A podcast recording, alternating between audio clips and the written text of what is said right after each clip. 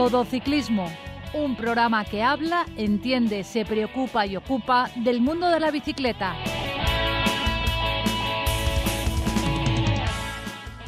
Muy buenas tardes. Esto es Todo Ciclismo, un programa que habla, entiende, se preocupa y ocupa del mundo de la bicicleta. Todo Ciclismo.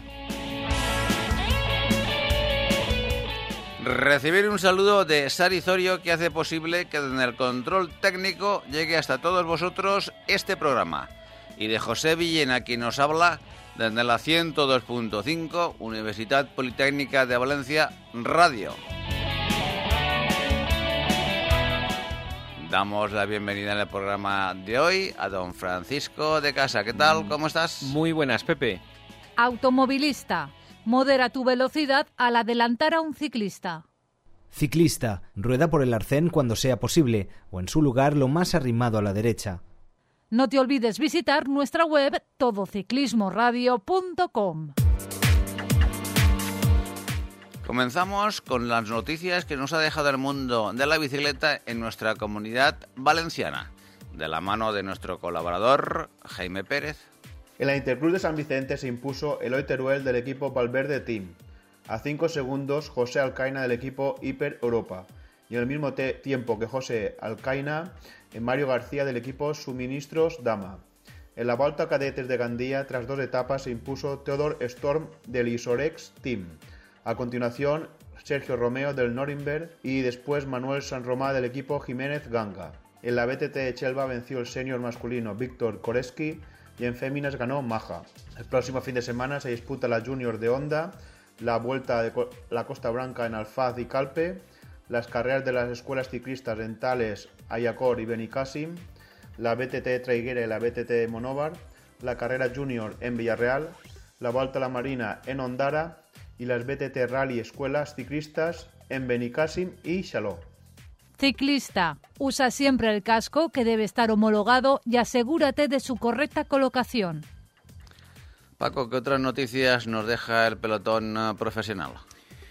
Bueno, Pepe, mira, yo lo primero contarte que ayer estuve en los eh, en el campeonato este que hay en Chelva de mountain bike de XCO que hay por allí. Está muy bonito eso, ¿eh? Lo tienen súper bien organizado, el circuito me pareció una pasada y yo sobre todo aluciné con las bajadas por pedregales que hacen estos tíos, que yo digo, pero es que caminando, caminando, me lo tendría que pensar, ¿eh? Sí, sí.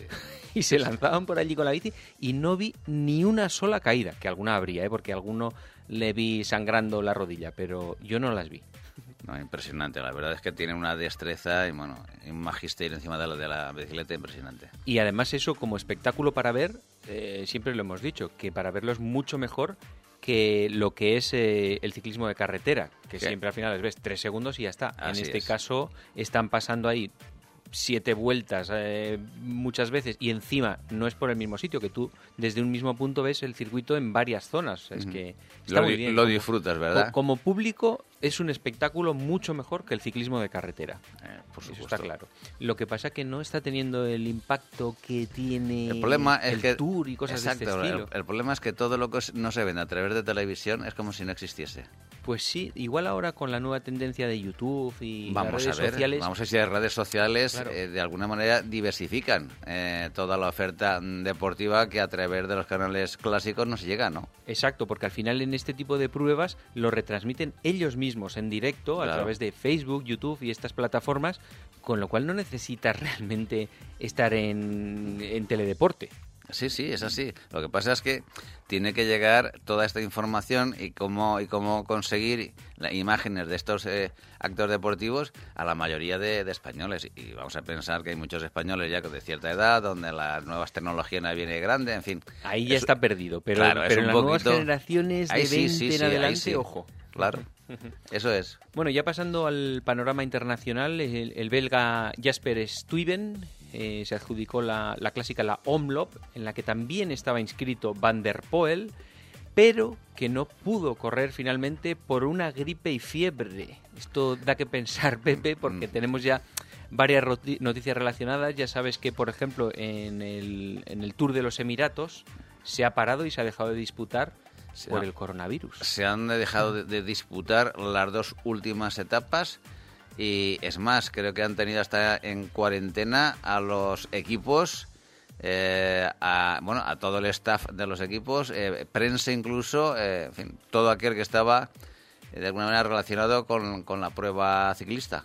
Exacto, incluso estaba allí Alejandro Valverde, Adam Yates o Chris Fromm. Todos ellos han tenido que pasar por una especie de mini cuarentena y hacerse todos los análisis.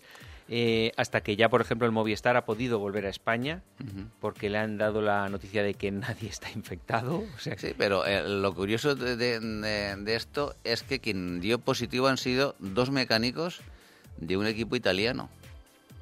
Y a raíz de ahí es cuando, bueno, pues la organización de, de la carrera ciclista tomó la decisión de anular las dos etapas que, que quedaban, dar por, eh, por finalizada la, la carrera y bueno y tener unos días en cuarentena a todo aquel que estaba relacionada con a toda aquel persona que estaba relacionada con, eh, con la carrera que al final es todo el mundo. todo el mundo Con un mecánico, es que es inacabable eso. De hecho, fíjate que, no sé si ha sido este fin de semana, que han suspendido las motos por allí también, porque no dejaban viajar. no este fin de semana pero creo que el Gran Premio de, de Qatar Sí, eh, o el moto del porque no, dejan, de- no reciben aviones desde Italia, no dejan volar desde allí, las motos no pueden volar, así que suspendido. Sí, en sí, sí. el MotoGP, en el grande, ¿no? En- Eh, en esa- sí, porque ahí. el, Moto 2 y Moto 3 creo que ya están allí y van a poder disputar eso ellos la, la carrera, pero en, en, en MotoGP, desde luego, no hay disputa de la primera prueba. Exacto. Y luego en la Andalucía Bike Race, que ha sido hace muy poco, eh, se ha concluido con los triunfos de Ravensteiner y Lencher eh, en categoría masculina, Fabian Ravensteiner y Eva Lecher eh, en, en la, en la edición de este año, que son los dos italianos. O sea que ahí los tenemos. Luego tenemos otra buena noticia, que el Euskaltel, la marea naranja famosa, aunque bueno, en realidad se ha quitado de patrocinar eh, al equipo, ha pasado por Fundación Euskadi, por nombres tal, pero vuelve ahora con fuerza a, a patrocinarlo, por lo que esperamos que el Euskaltel vuelva a ser lo que era. De hecho, ojalá, claro, ojalá. El, el ciclismo nacional lo necesita y, y el, ci- el ciclismo vasco, por supuesto, también, porque una de las grandes aficiones al ciclismo está en esa zona eh, y, y Euskaltel fue una gran apuesta en su momento y esperemos que retome la ilusión otra vez porque grandes figuras de- del, del ciclismo, en este caso vasco, pueden estar mm, llamando a la puerta y podemos disfrutar de ellos, claro que sí. Hombre, todos recordamos la época dorada, que fue en la época de Iván Mayo y Aymar Zubeldia, sí, seguramente. Sí, sí. Y ahora precisamente el presidente de la Fundación Euskadi, que es nada menos que Mikel Landa.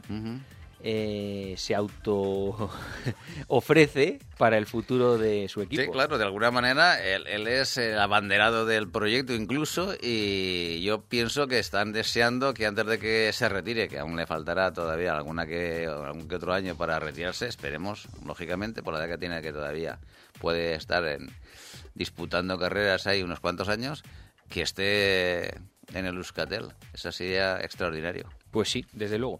Luego, pasándonos al mundo de la pista, eh, Sebastián Mora, ya sabes que este tío es un monstruo a nivel mundial.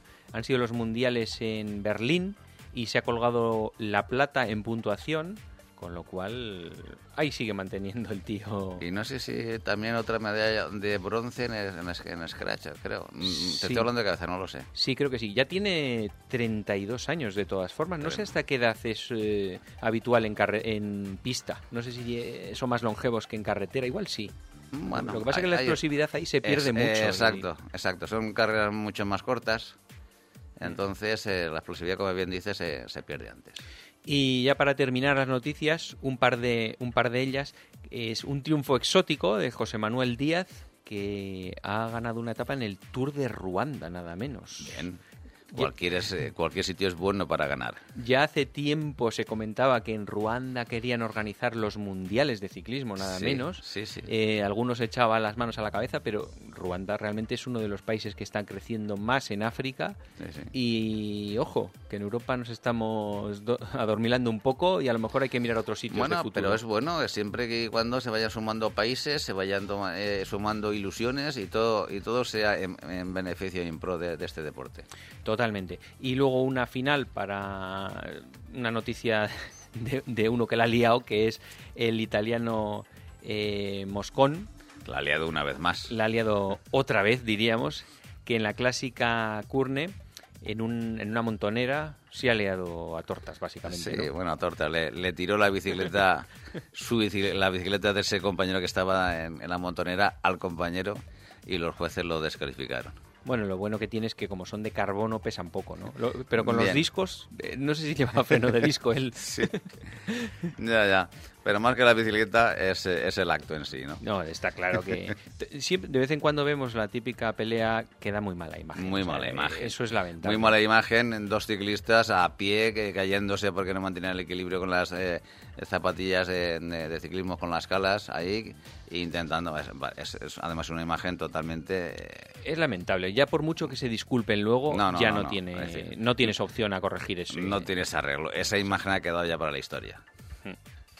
¿Alguna noticia más, eh, Paco? Nada más. La semana que viene seguiremos, Pepe.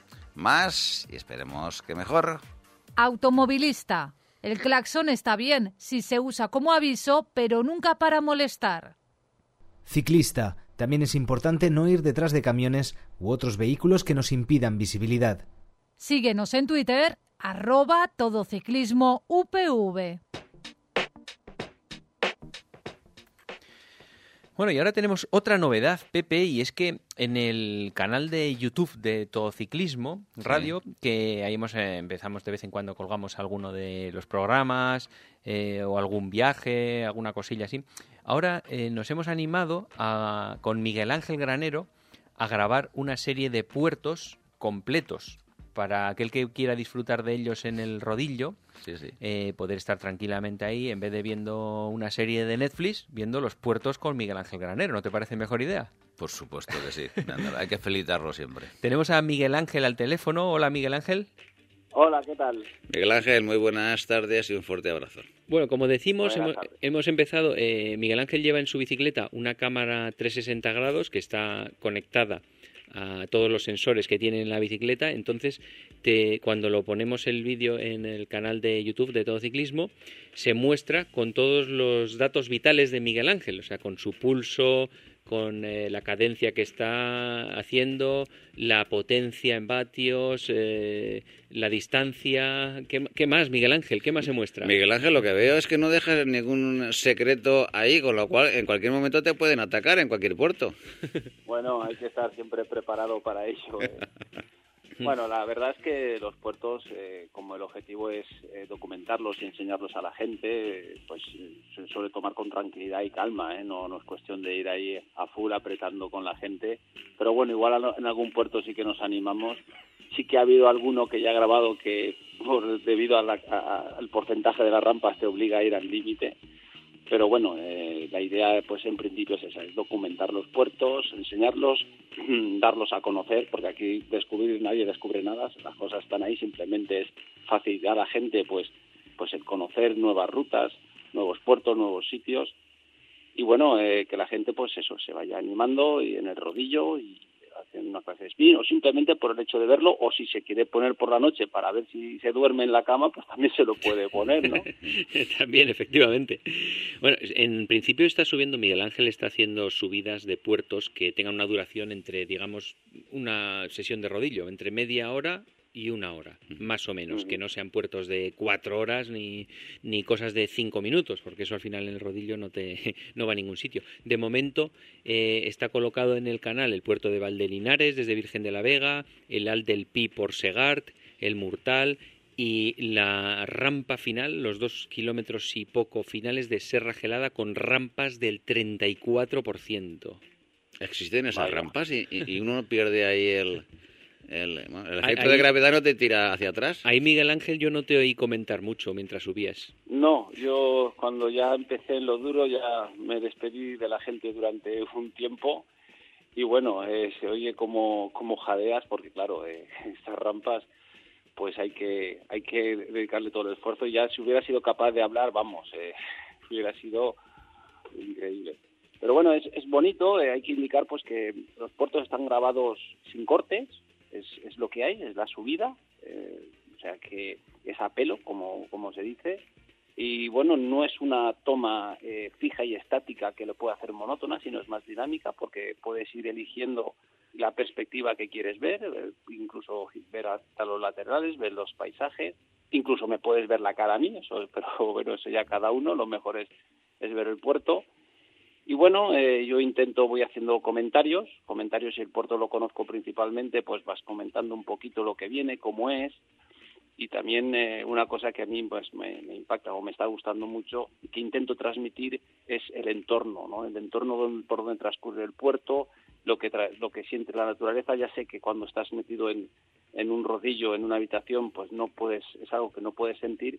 Pero bueno si lo intentas transmitir y que la gente pues pues logre eh, un poquito imaginarse cómo puede ser y sobre todo si eso le anima alguna vez a, a algún sitio pues ir a conocerlo ir a verlo ir a rodar por allí, eh, pues mejor que mejor. yo tengo que decir además que Miguel Ángel es un ciclista de alto nivel, digamos, que si él lo sube en 55 minutos, que no mucha gente espere subirlo en 55 minutos. O, no subes a tope al 100%, Miguel Ángel. No, no, no, no, no. Eh, hombre, hay que hablar, hay que hablar, hay que contar cosas. Eh, hay otros momentos más adecuados también para subir a tope y, no es cuestión ahí de, de, ir haciendo exhibiciones. No es que yo sea de los que sube más rápido, ¿no? no tampoco es un objetivo. Pero bueno, comentabas de, puertos cortos, eh, por ejemplo, eh, hay puertos que lo alargo un poquito, o sea, lo empiezo antes para calcular exacto una duración que dure entre 40, 45, 50 minutos, como mucho una hora, que es lo que suele durar una sesión de rodillo. Hay algunos que duran un poquito menos, 25 30, pero por ejemplo, cuando vamos al radar de Cullera, eh, pues son tres kilómetros. Entonces lo que haces a lo mejor pues desde un rato antes pues vas rodando por por, eh, por allí, por desde el Palmeretes, te vas acercando y, ya pues vas mostrando un poquito también el faro y todo eso. Y hay veces pues que, que a lo mejor no es un puerto en sí, a lo mejor ponemos una ruta de un tramo que sea bonito, pues por eso, para, para que la gente lo conozca y la gente lo pueda ver y lo pueda, pues eso, eh, haciendo rodillo, pues intentar, pues ya lo hemos dicho, de, de sentir, de sentirse allí, si es posible. Miguel Ángel, eh, ahora mismo se están ya colgando, como bien dice Paco, en la página de Todo Ciclismo Radio, eh, pero el ámbito geográfico que piensas abarcar en, en cuanto a puertos, ¿cuál es? A ver, evidentemente, estando aquí en Valencia, lo más cercano es documentar y ir haciendo los que están por aquí. Eh, también hemos puesto uno de Murcia, de Sierra Espuña, es un puerto con el que, bueno, no lo tenía en mente, pero pues a ver si lo puedo apadrinar este año. Y bueno, en función, pues vaya ya viajando un poquito más, pues durante el año, por, tanto por España como por el extranjero, pues ya iremos mirando puertos y documentando cosas que, que le den, pues eso, que, no sea solo este ámbito de Valencia, también hemos estado en Alicante y bueno, también iremos a Castellón y en función vayamos viajando iremos grabando. Es curioso porque en algún puerto me ha, me ha acompañado algún amigo, algunos amigos pues que han colaborado, han comentado alguna cosa y también, eh, bueno, hay gente que me está preguntando que a ver cuándo quedo con ellos porque quieren también participar, ser partícipes en esa subida y comentar cosas. O sea que eh, estamos teniendo casi ya una lista de espera, vamos. Qué maravilla. O sea que le voy a hacer la competencia a Perico con los pericopuertos. Qué bueno, sí, señor. Pero, ¿y, qué cosas vais, cuando vas, por ejemplo, con alguien eh, que te acompaña en el puerto, qué cosas vais contando? ¿Algo de la historia de esa zona o algo de aquí voy muy fuerte porque la rampa o de todo un poco? Porque en 50 minutos da para mucho, supongo. Bueno, eh, vas contando un poquito las características del puerto, que es de lo que en principio se trata. Y luego, pues bueno, cuando eh, subes por por canteras o subes hacia hacia hacia el chaparral pues están las las trincheras que habían de la guerra. Y bueno detalles así o cosas peculiares que puedes ver que, tiene el puerto y que conoces. O sea que bueno también vas comentando y hablando cosas con los amigos para intentar hacerlo que sea más amena. Igual hay gente que prefiere ver la imagen y luego se pone música perfecto sería estupendo. Todo es cuestión de de hacerlo como mejor veas y pero que bueno hay algunos que en principio empiezan un poquito más cortados a la hora de hablar y otros que al final se van animando y, está bastante bien O sea, tu idea también es ir eh, metiendo ahí puertos míticos, ¿no? En algún momento. El, el Angliru, el, eh, Lagos de Covadonga, el Mortirolo, por decirte cosas. Sí, hombre, si, si tengo la suerte de volver a ir, pues, pues, pues, ¿por qué no? Lo que pasa es que esos son puertos que, digamos, puedes ver muchas cosas y encontrar imágenes en Internet. A veces el dar a descubrir cosas nuevas eh, siempre es más bonito y atrae más a la gente que no siempre estar hablando a lo mejor del Angliru de puertos ya tan conocidos. Eh, yo ayer, por ejemplo, estuve en la mula de, de, Cortes de Payás y es una zona preciosa. La zona de Otonel es, turísticamente hablando, personalmente creo que es de lo más bonito que hay en la provincia de Valencia, por los cañones de Júcar, donde tienes tres túneles eh, excavados en piedra, súper tranquilo. O sea, que ir siempre a lo clásico, pues muchas veces puede cansar, ¿no? Pero yo lo que también quiero es dar a conocer esos otros sitios que tenemos cerca, que quizás no sean tan conocidos, pero que en belleza no desmerecen en nada a otras cosas tan míticas. O sea que ayer estuviste eh, grabando más puertos para seguir subiendo, ¿verdad? Sí, sí, además es algo que a mí me congratula mucho porque una de las cosas cuando yo hago una de mis rutas, que me pierdo por, por, la, por el monte, por las montañas, de que disfruto mucho del entorno, pues uno de los pesares que tengo es a veces no poderlos compartir con nadie más. Y de esta forma, pues aparte de poder disfrutar grabando ese puerto, eh, me permite también de una forma compartirlo con la gente. Lo mismo que yo puedo estar experimentando y viendo, pues hacerlo, transmitirlo, evidentemente de una forma pues más digital, no es, no es in situ, pero por lo menos es una forma que te puede compensar para cubrir pues esa ilusión de compartirlo, ¿no? ¿Cuántos puertos puedes subir, Miguel Ángel, tú a la semana? Bueno, bueno, este fin de semana, en dos rutas que hice entre sábado y domingo, pues subí, he subido unos 11. Pero, pero bueno, eh, no sé. 11 grabados, ¿te refieres? No, he subido. Los ah. grabados, lo que pasa, de, ayer, por ejemplo, ayer grabé cuatro pero el problema es la limitación de la memoria. Te, limita la tecnología. No son, tus piernas. Porque la limitación de la batería ya lo hemos solucionado añadiendo una batería externa que conectas, entonces ya, entonces claro, el problema, tenemos dos tarjetas de memoria que vamos alternando, le doy una a Paco, Paco me da la otra, mientras él se va encargando del aspecto de más de edición y del, aspecto de ponerlo en redes. Yo me encargo más del aspecto de campo, o sea, es, un trabajo en equipo. Entonces, eh, ayer, por ejemplo, pues me dejé el puerto de, que sube por el oro, que también es muy bonito. Y alguno más, pero porque a veces tienes que elegir y tienes que seleccionar y tienes que ver el tiempo del que dispones para poder grabar. Y uno de los que has puesto, que el que decíamos antes de Serra Gelada, el rampón ese final, eh, pero he visto que empiezas desde una valla, te tienes que, la tienes que pasar por fuera, una especie de puerta metálica. ¿Es una zona restringida o por qué? Sí, eh, la subida a Serra Gelada eh, tiene una valla, una valla que en el ámbito cicloturista de los que hablamos de puertos, pues es mítica porque, bueno, ahí sí que empieza realmente el infierno. Empieza ahí un kilómetro eh, que tiene una media del 20,2, una media del 20,2. Tremendo, tremendo. con, con, varios tramos al 30%, o sea, tienes una recta que, bueno, en, en, en, la grabación no llega a marcar el 30, llega al 29, pero claro, hay un momento que tú vas haciendo S, aunque sean pequeñas, y, claro, no lo detecta. Al hacer S, pues suavizas un poquito. Hmm. Tienes un tramo al 34, tienes un descanso que bajas al 14-15, un descanso donde eres capaz de respirar y luego el último tramo al, al 30% una curva, o sea, que luego cuando ya bajas al, al 14, 15, 12 te parece la gloria, ¿sabes? O sea que pero bueno, la Serrachelada es es, un, es una subida extrema, yo creo que es de las rampas más duras para bicicleta de carretera, estamos hablando eh, que puede haber en, en España, o sea, no conozco otro sitio que pueda haber algo así seguramente a lo mejor por el norte puede, puede haberla. Sí, pero que no lo conozcas tú ya da una sensación. Bueno, igual en el País Vasco sí que hay alguna zona con rampones tremendos. Eh, estoy pensando, Miguel Ángel, eh, ¿ahí podría llegar el final de alguna etapa de la Vuelta Ciclista a la Comunidad Valenciana? No, yo creo que arriba de Serra Chelada no. Además es una es un no reúne condiciones ni tiene espacios eh, físicos para. No, además la subida es muy estrecha. Es, es estrecha, eh, casi no te permite eh, hacer ese. Pero el Mortirolo es estrecho No hay espacio. O sea, eh, hemos visto que la vuelta eh, ha podido hacer final de etapa tanto en el Más de la Costa como este último en, en Bernia, en un espacio limitado, pero la subida era ancha. Aquí es estrechita, cabe un coche, evidentemente, pero para subir una infraestructura de, de una competición refería. no claro. lo veo, no lo veo. No tiene salida por otro lado, se llega por ahí y ya está.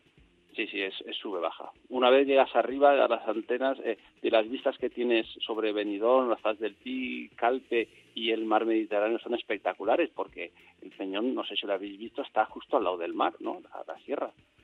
Y, y, bueno, es, es muy bonito. Y cuando llegas, hombre, la satisfacción de haberlo logrado, de haber llegado, eh, conseguirlo sin echar pie a tierra, porque yo, bueno, he ido varias veces y la primera sí que eché pie a tierra. O sea, ya iba a un límite que dices, y es lo normal, en sitios así es lo normal.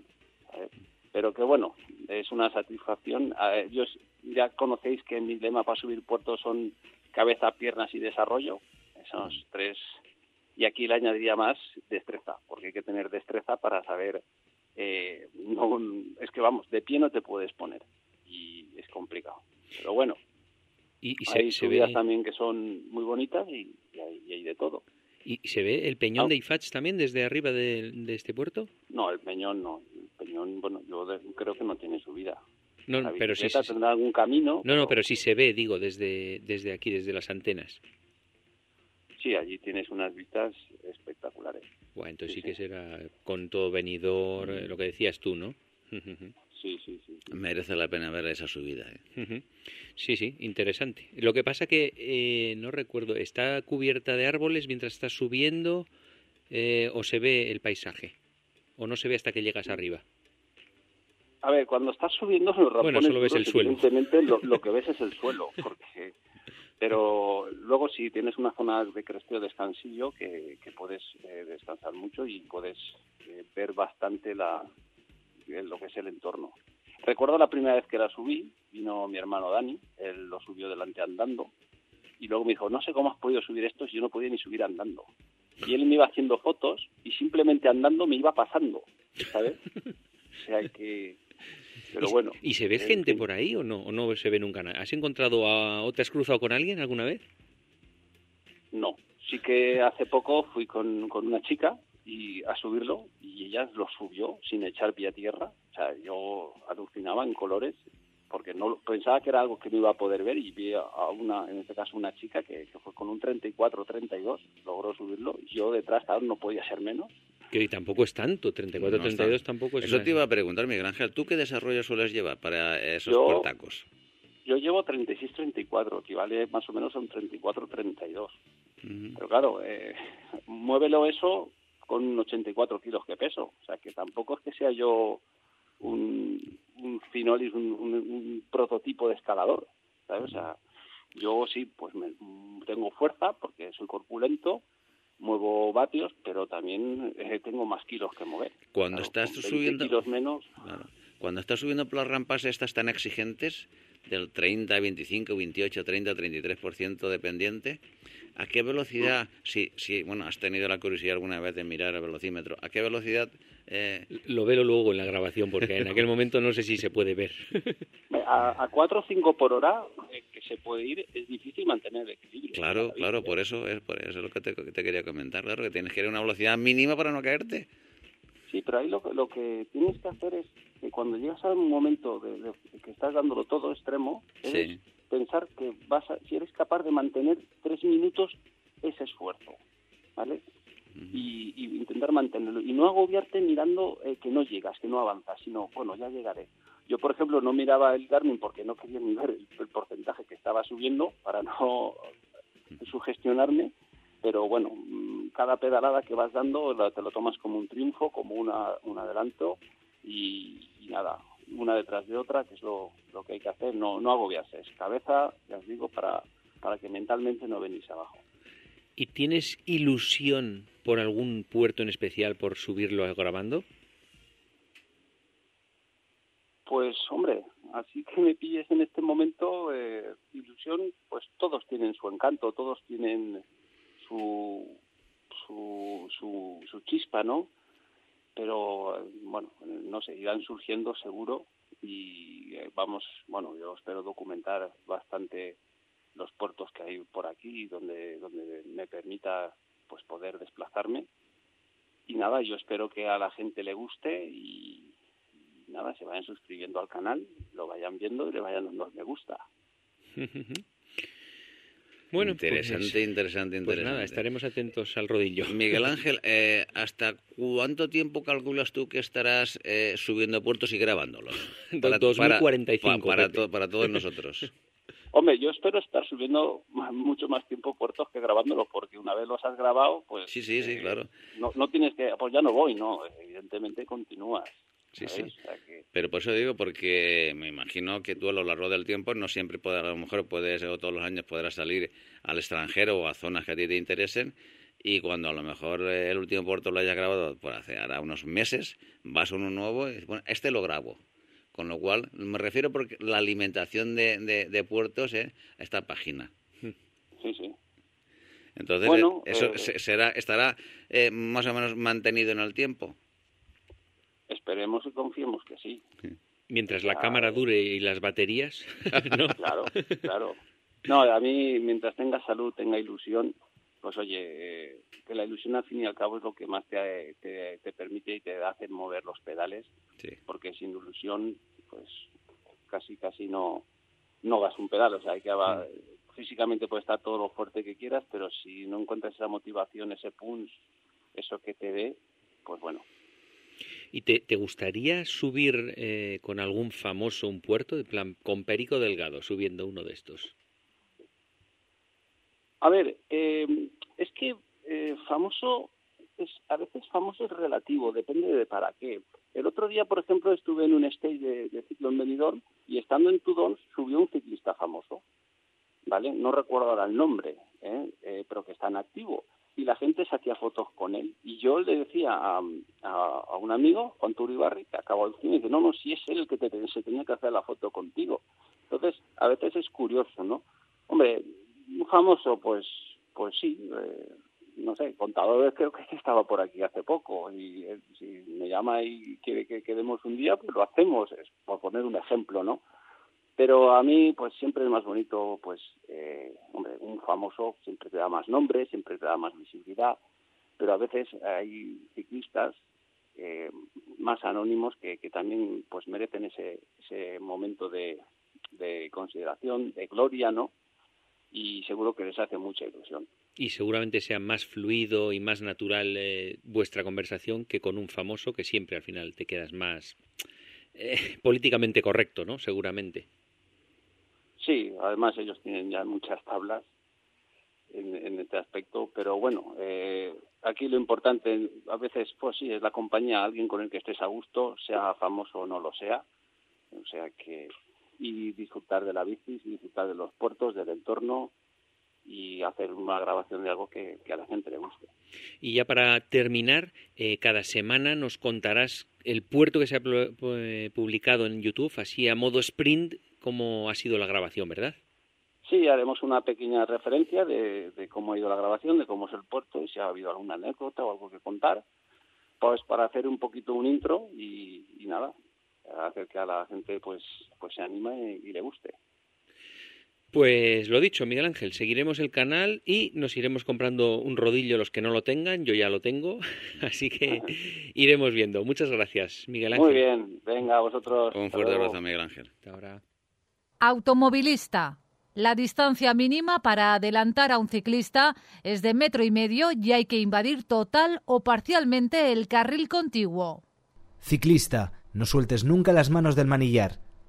Búscanos en Facebook, Todo Ciclismo UPV Radio.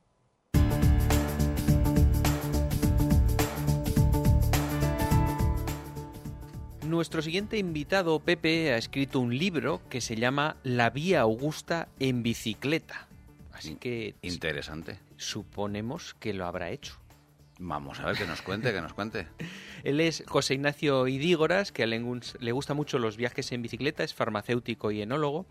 Y yo creo que ya lleva unos cuantos en la buchaca. Y creo que de los otros no ha escrito libro. José Ignacio, muy buenas.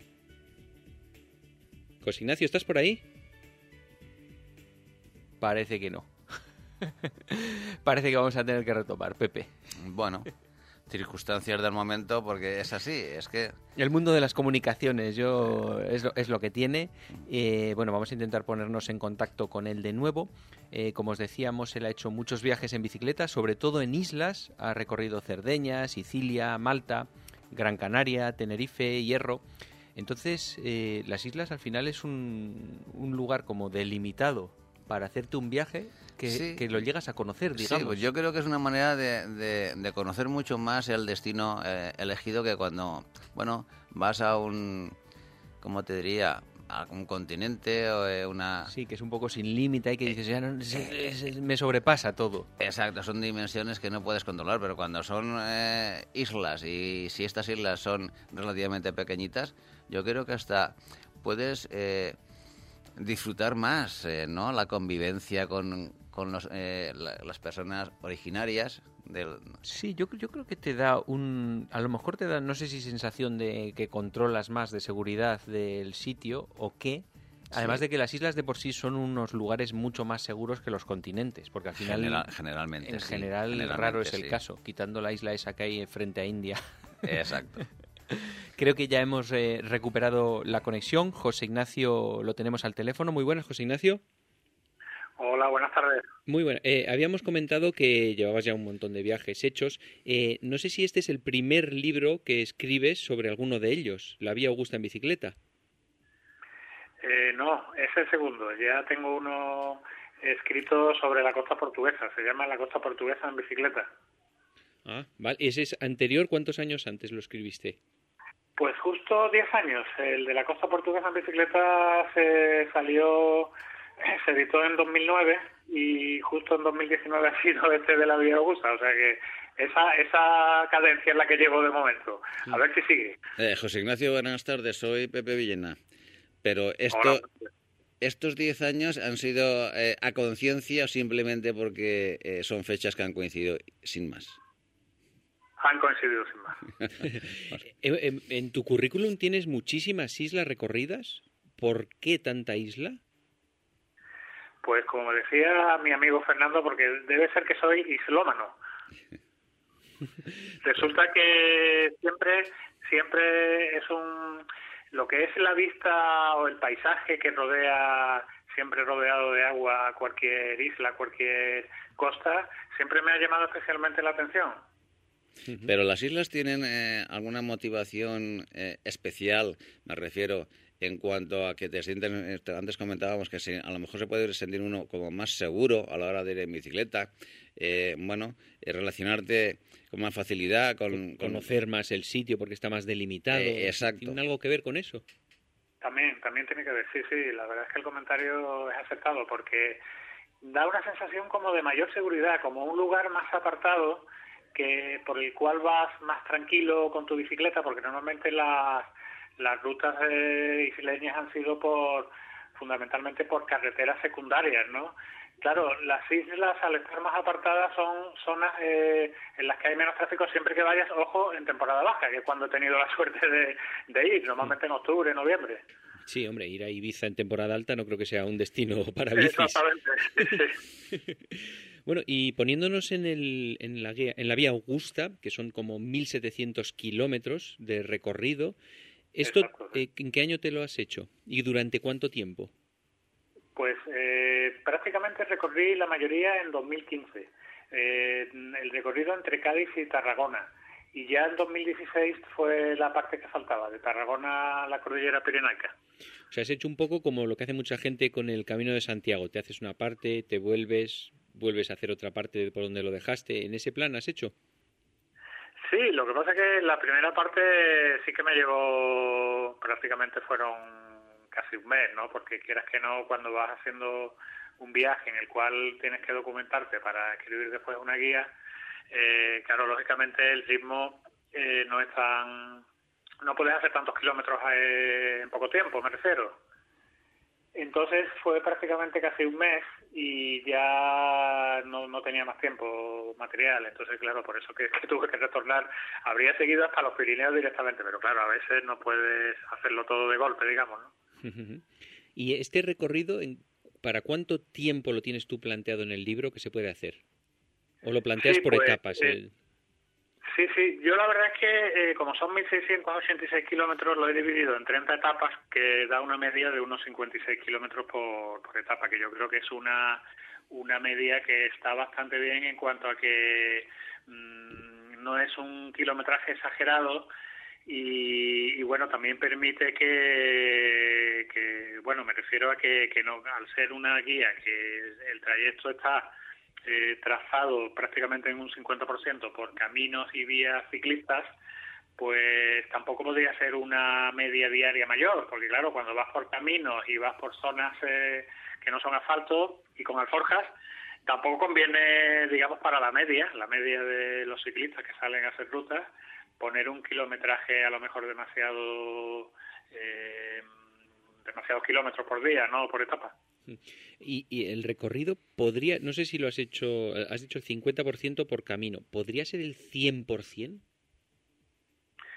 Bueno, mmm, el 100% podría ser, buscando, buscando, se pueden encontrar alternativas. Lo que pasa es que eh, realmente el otro 50% que no es camino y vía ciclista son casi siempre carreteras muy secundarias y poco transitadas. Entonces, eh, yo particularmente, no digo que sea lo mejor, pero yo particularmente pienso que combinar eh, mm, tierra, tierra batida, caminos senderos con asfalto, siempre que sean eh, vías poco transitadas o secundarias, mm. pienso que es una buena opción. Vale, sí, no, está claro. Si son vías secundarias, mucho mejor. O sea, carreteras principales con mucho tráfico hay poco en este recorrido. Poco, poco. Puede haber a lo mejor eh, a vuela pluma un 4 o 5%. Hombre, es que siempre hay entradas y salidas de ciudades medianas y grandes que es casi imposible evitar esos tramos, ¿no? Pero bueno, son pocos. La verdad es que creo que he conseguido un trazado bastante bastante recomendable para ir tranquilo y disfrutar del paisaje, la naturaleza y los monumentos antiguos y la historia. ¿Y qué, qué tipo de bicicleta y equipamiento recomiendas para hacer esto? Eh, a mí me gustan mucho las bicicletas híbridas que no son montañas que tampoco son carreteras. ¿Por qué? Porque se adaptan muy bien a todo tipo de terrenos, tanto asfalto como, como camino de tierra en buen estado. Sí es verdad que la, la bicicleta de montaña, por su configuración, se adapta bien cuando son senderos un poquito más bacheados o más técnicos, ¿no? Pero bueno, en este caso concreto, esta gran ruta, senderos técnicos o muy bacheados, la verdad es que hay, hay muy pocos, por decir casi inexistentes, ¿no? Y lo que son alforjas como o, o, propones mochila lo de mochila supongo que está descartado no o no eh, sí yo sé que hay mucha gente que le gusta la mochila lo que pasa es que yo no sé yo el tema de la espalda concretamente siempre prefiero la alforja porque la mochila quieras que no aunque lleves poco peso se clava, ¿no? En determinadas condiciones también sudan, ¿no? En fin, aunque sé que hoy en día hay materiales muy buenos, ¿no? Pero yo particularmente prefiero alforjas, incluso hay tengo algún amigo con el que he hecho rutas que lleva carritos, ¿no? Sí. ¿Y qué equipamiento, por ejemplo, de ropa te parece necesario, suficiente, digamos, para hacer esto? ¿Tú culot usas, por ejemplo, o no? ¿O llevas ropa normal? Eh, ¿Perdón? ¿Culot tú usas, por ejemplo, o no? Sí, yo, yo, yo uso culot. Yo uso culot porque tengo un poco de, de, contractura en la zona y uso, uso culot. Eh, hombre, una, un calzón cómodo, siempre que sea alguien que no tenga mucho, no tenga ningún problema en la zona, ¿no? En la zona de la que hablamos, ¿no? De la parte del culote y demás, mm. pues sí, sí que se puede, sí que se podría hacer, sí, sí. Y supongo que eh, estamos hablando de no llevar mucho peso, entiendo, llevar lo mínimo, ir lavando cada poco, o qué planteamiento haces tú en los viajes, por ejemplo. Yo suelo llevar, eh, en mi caso concreto, suelo llevar unas eh, tres o cuatro mudas, digamos, para lo que es la, la fase deportiva, ¿no? Entonces voy, no, no soy mucho de ir lavando, llevar poco ir lavando. Debe ser, por, debe ser porque en mi caso concreto, cuando llego a los sitios donde acaba la etapa, prefiero un poco más descansar, relajarme y no estar tan pendiente pero está claro que sí, que yo es una idea que también a veces, eh, alguna vez he puesto en práctica y es llevar poco para evitar peso. Y lo que pasa es que al final las prendas deportivas tampoco es, gran peso, es más el volumen, ¿no? Sí. ¿Y, ¿Y lo tienes planteado con alojamientos o tienda de campaña?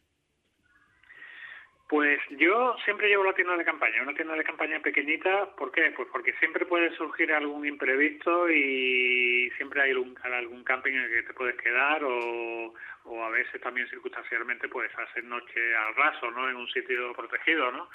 Yo en mi caso prefiero ir eh, reservando previamente alojamientos eh, o, teniendo sin reserva la información telefónica o los correos electrónicos de los sitios en los que voy a llegar para alojarme y de esa forma. Eh, mm, José Ignacio, vamos a ver, tú cuando has planteado este, esta experiencia ciclista, ya sabías exactamente cada día el punto de, de origen y destino al que, al que ibas en el 90% de los casos sí. Claro, con lo cual me refiero porque a la hora de escribir esta guía eh, entiendo que te has basado mucho, además de, documentarte, en tu experiencia y, visitar las zonas y aquellos monumentos en los cuales están a través de la Vía Augusta. ¿Es así también? Sí. Entonces, lo, que podemos encontrar en tu guía no solamente es aquella bibliografía que es bastante abundante, puede ser en, en, otros, en otras guías o, o, libros, eh, sino que además son eh, vivencias tuyas eh, propias. Sí, sí, sí. Sí, la verdad es que la guía básicamente, aparte de la parte técnica, que incluye ficha técnica por etapa, cartografía, muy buenos mapas, incluso un enlace para personas que quieran tener los telas de GPS. El grueso de la guía es eh, lo que llamo descripción del recorrido, en el cual voy haciendo una crónica un poco de lo que voy viendo cada día, ya sea el paisaje que me rodea, ya sea monumentos, ya sea comarcas en las cuales la incidencia de, de histórica de mm, vías, restos arqueológicos de la época romana es más evidente que en otras. Y sobre todo eso, sobre todo también expresar un poco la vivencia personal que yo creo que en mi caso concreto como, como lector de cualquier guía de viaje yo aprecio y yo creo que la mayoría de la gente lo aprecia, no, no solo el, el que sea una guía muy descriptiva y con muchos datos, sino un poquito la impresión que te merece cada, cada día, cada día de viaje, cada etapa, ¿no? cada, cada zona. Y así a grandes rasgos, ¿cuál es el recorrido que se hace? ¿Por dónde pasa? A grandes rasgos, eh, lo que hace es, eh, la ruta lo que hace es un poco eh, tratar de imitar al máximo lo que es el trazado histórico de la calzada romana de la Vía Augusta. La Vía Augusta unía Cádiz con Roma. En este caso sería la Vía Augusta en bicicleta en lo que se refiere a la península ibérica, ¿no? desde Cádiz hasta los Pirineos. Entonces, digamos que básicamente desde Cádiz hasta la zona de Valencia va por el interior y desde Valencia a los Pirineos va no costeando, pero sí más o menos paralelo a la costa, en líneas generales. ¿Y por el interior hasta, hasta dónde se, se mete, más o menos? ¿Qué recorrido hace? ¿Qué provincias, qué pueblos importantes? Pues eh, estamos hablando de, bueno, podemos hablar en Andalucía de Cádiz, eh, Sevilla, Fija, Carmona, Córdoba, eh, pasamos a La Mancha. En La Mancha hay tramos muy agradables que por los, en los cuales utilizo eh, tramos de la ruta del Quijote, que son muy buenos para ir en bicicleta. Llegamos a la comunidad valenciana por la parte de la Font de la Figuera, Moisés, después ya pasamos a todo lo que es la parte de Algemesí. Eh, hago algunas excepciones al trazado histórico de la calzada, por ejemplo, entre Algemesí y Valencia, bueno, pues introduzco la ruta más por la parte de Albufera, por el Perelló y pegado ah, al mar Mediterráneo. Por darle más, más espectacularidad. Sí, exactamente. Aunque intento siempre eh, que el trazado de la ruta haya sido por lo que es el trazado histórico de la calzada, hago algunas excepciones debido a que son zonas que por su paisaje eh, merecen la pena y en otros casos porque evito algunas zonas de mucho tráfico, al meterlo a lo mejor por un camino que se aparta un poco del trazado original de la, de la ruta histórica, de la calzada romana. ¿Qué sitios te han llamado la atención a los ojos?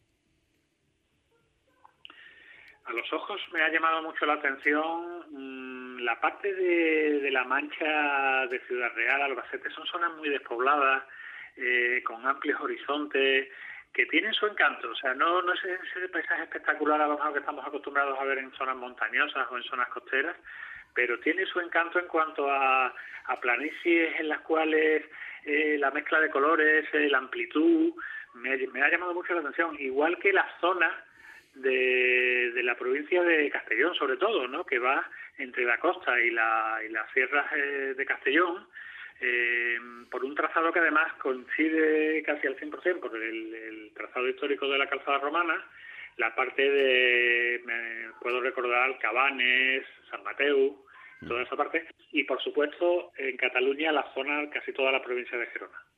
Que es muy espectacular la zona. ¿Qué se pasa por donde están los volcanes y todo esto?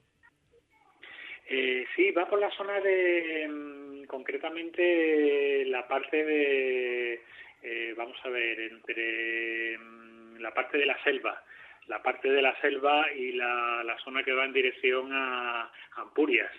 Toda esa parte no es la parte volcánica, que sería la de la Garrocha, sería la parte más pegando a la zona costera y, bueno, pasa por, también por pueblos muy históricos con verdaderamente joyas también de la, de la época eh, románica, gótica y bueno, y también por la parte de Ampurias y la zona de ya un poquito, si quiero recordar, la etapa de, de Gerona, concretamente la parte de Castelo de Ampurias, eh, la parte de Parelada, toda esta zona está bastante bien. ¿eh? Es una zona que, que me ha llamado mucho la atención. Además, por allí hay otro camino que utilizo en mi, en mi guía, que es el llamado Pirinexus, que es una gran ruta circular que recorre todo lo que es eh, Gerona y el sur de Francia.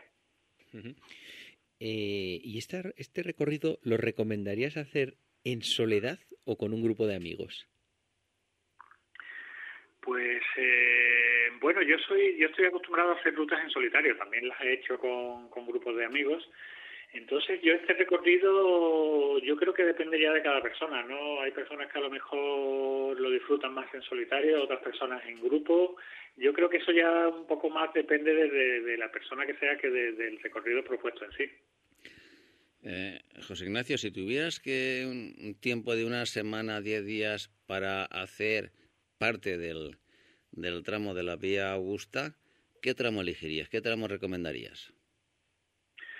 Pues recomendaría, por ejemplo, hacer eh, Sevilla-Valencia o Córdoba-Valencia. Y si no, pues Valencia, Valencia hasta Gerona o hasta Barcelona. Pero, ¿por qué motivo? ¿Qué es lo que más te llama la atención esos tramos? Pues eh, yo creo que la mezcla de todo, la mezcla de paisaje, la mezcla de ciudades históricas, la mezcla de, de elementos romanos en la cercanía de la ruta propuesta por, por ser de la propia Vía Augusta original.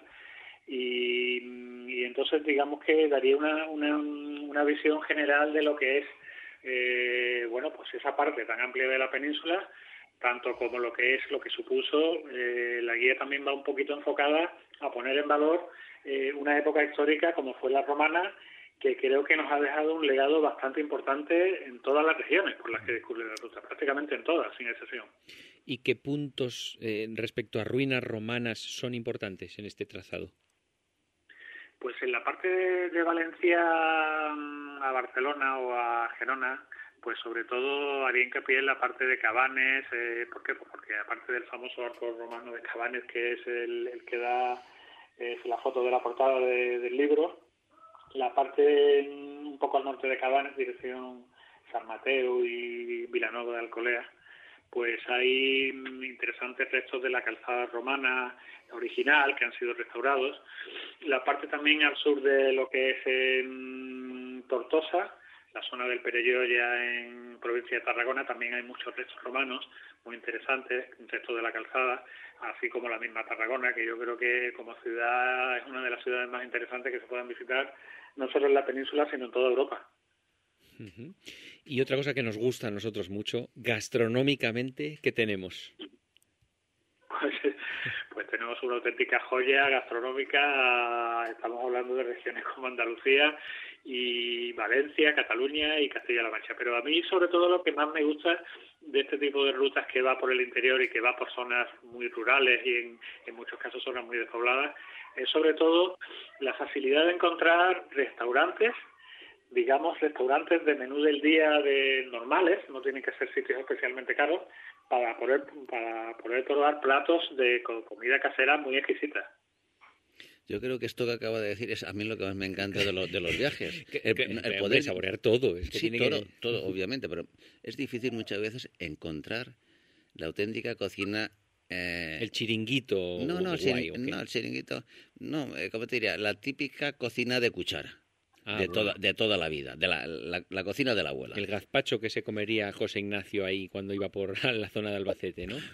Estás, Sí, sí, la verdad es que mm, es lo que estáis comentando. Eh, eh, Cada vez es más difícil encontrar eh, estos tipos de restaurantes de, de comidas caseras, de comida de la abuela, ¿no? De Sí, comida sí. del día a día, ¿no? De, de nuestras casas, de nuestra familia. Y, y claro, yo creo que eso es más fácil encontrar fuera de zonas más turísticas. Por eso, quizás en estas zonas interiores un poquito aisladas es más fácil de, de acceder a esto. Y sobre todo estoy de acuerdo con, con vosotros. Sí, sí. Eh, no hay nada mejor que, que sobre todo celebrar el que has estado un día pedaleando, haciendo lo que te gusta y disfrutando, pero claro, rematándolo con una, una buena comida y si puede ser con un- un- acompañado con un buen vino. Ah, Eh, sí, señor. efectivamente. ¿Y eso lo tienes anotado en la guía? ¿Los puntos concretos en los que sí, te sí, pareció...? sí, sí, la que tengo, eh, le dedico una 14 o 15 páginas al final de la, de la guía, a una sesión que se, que se titula Guía Práctica, sobre todo se dedica a aconsejar alojamientos y restaurantes.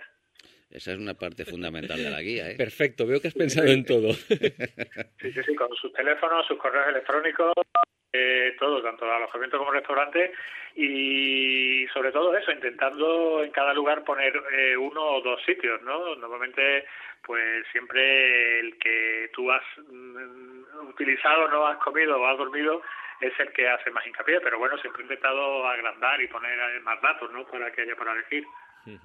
Oye, ¿te ha supuesto un esfuerzo gigantesco documentar un libro así? ¿Una guía? Bastante, sí, sí, sí, sí, bastante. La verdad es que sí, porque eh, eso es algo que yo hago, bueno, pues porque tengo mucha vocación por ese tipo de, de guías, de escribir guías y, y reflejar un poquito, pues una de mis grandes aficiones, que es el cicloturismo, ¿no? El cicloviaje. Pero claro, documentar todo lo que es eh, la parte más histórica, la parte monumental y sobre todo también la parte de lo que acabamos de hablar, ¿no? La- los datos prácticos, que todo el mundo en una guía de, de viaje es lo que busca al fin y al cabo, ¿no? Eh, José Ignacio, veo que la vía, Augusta, la vía Augusta también es conocida con otros nombres, ¿no? Como vía, la, la, la vía Herculea, la vía Heraclea, Camino de Aníbal. Estamos hablando siempre de- del mismo camino, ¿no? Siempre hablamos del mismo camino con variantes, sí.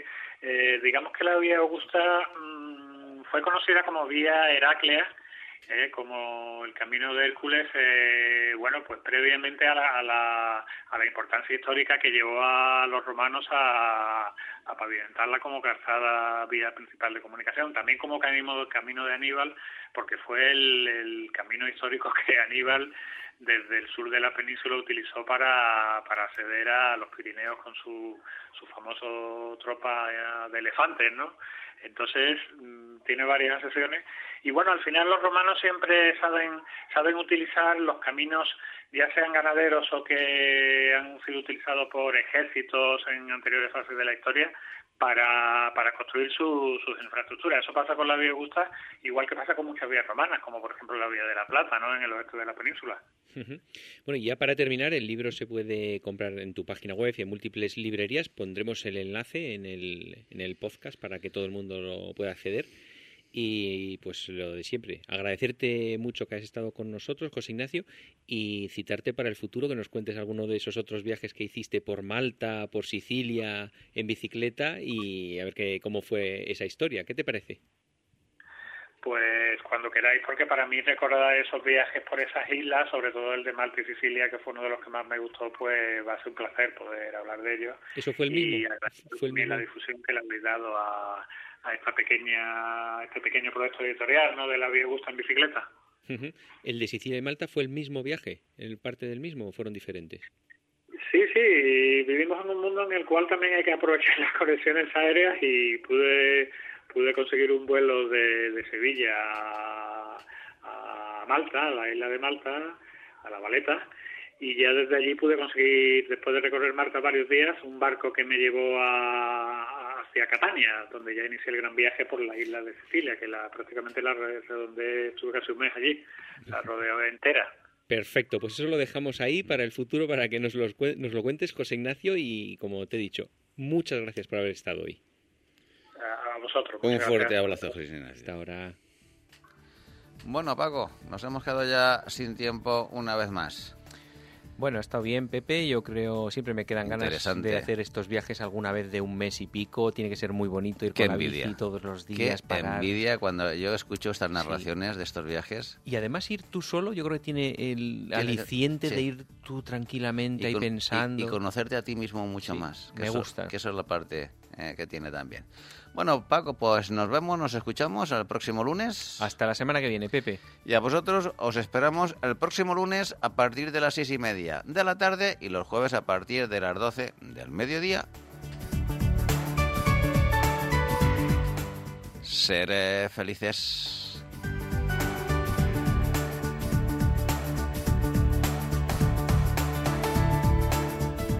No te olvides visitar nuestra web todociclismoradio.com. Acuérdate de ponernos una reseña en iTunes.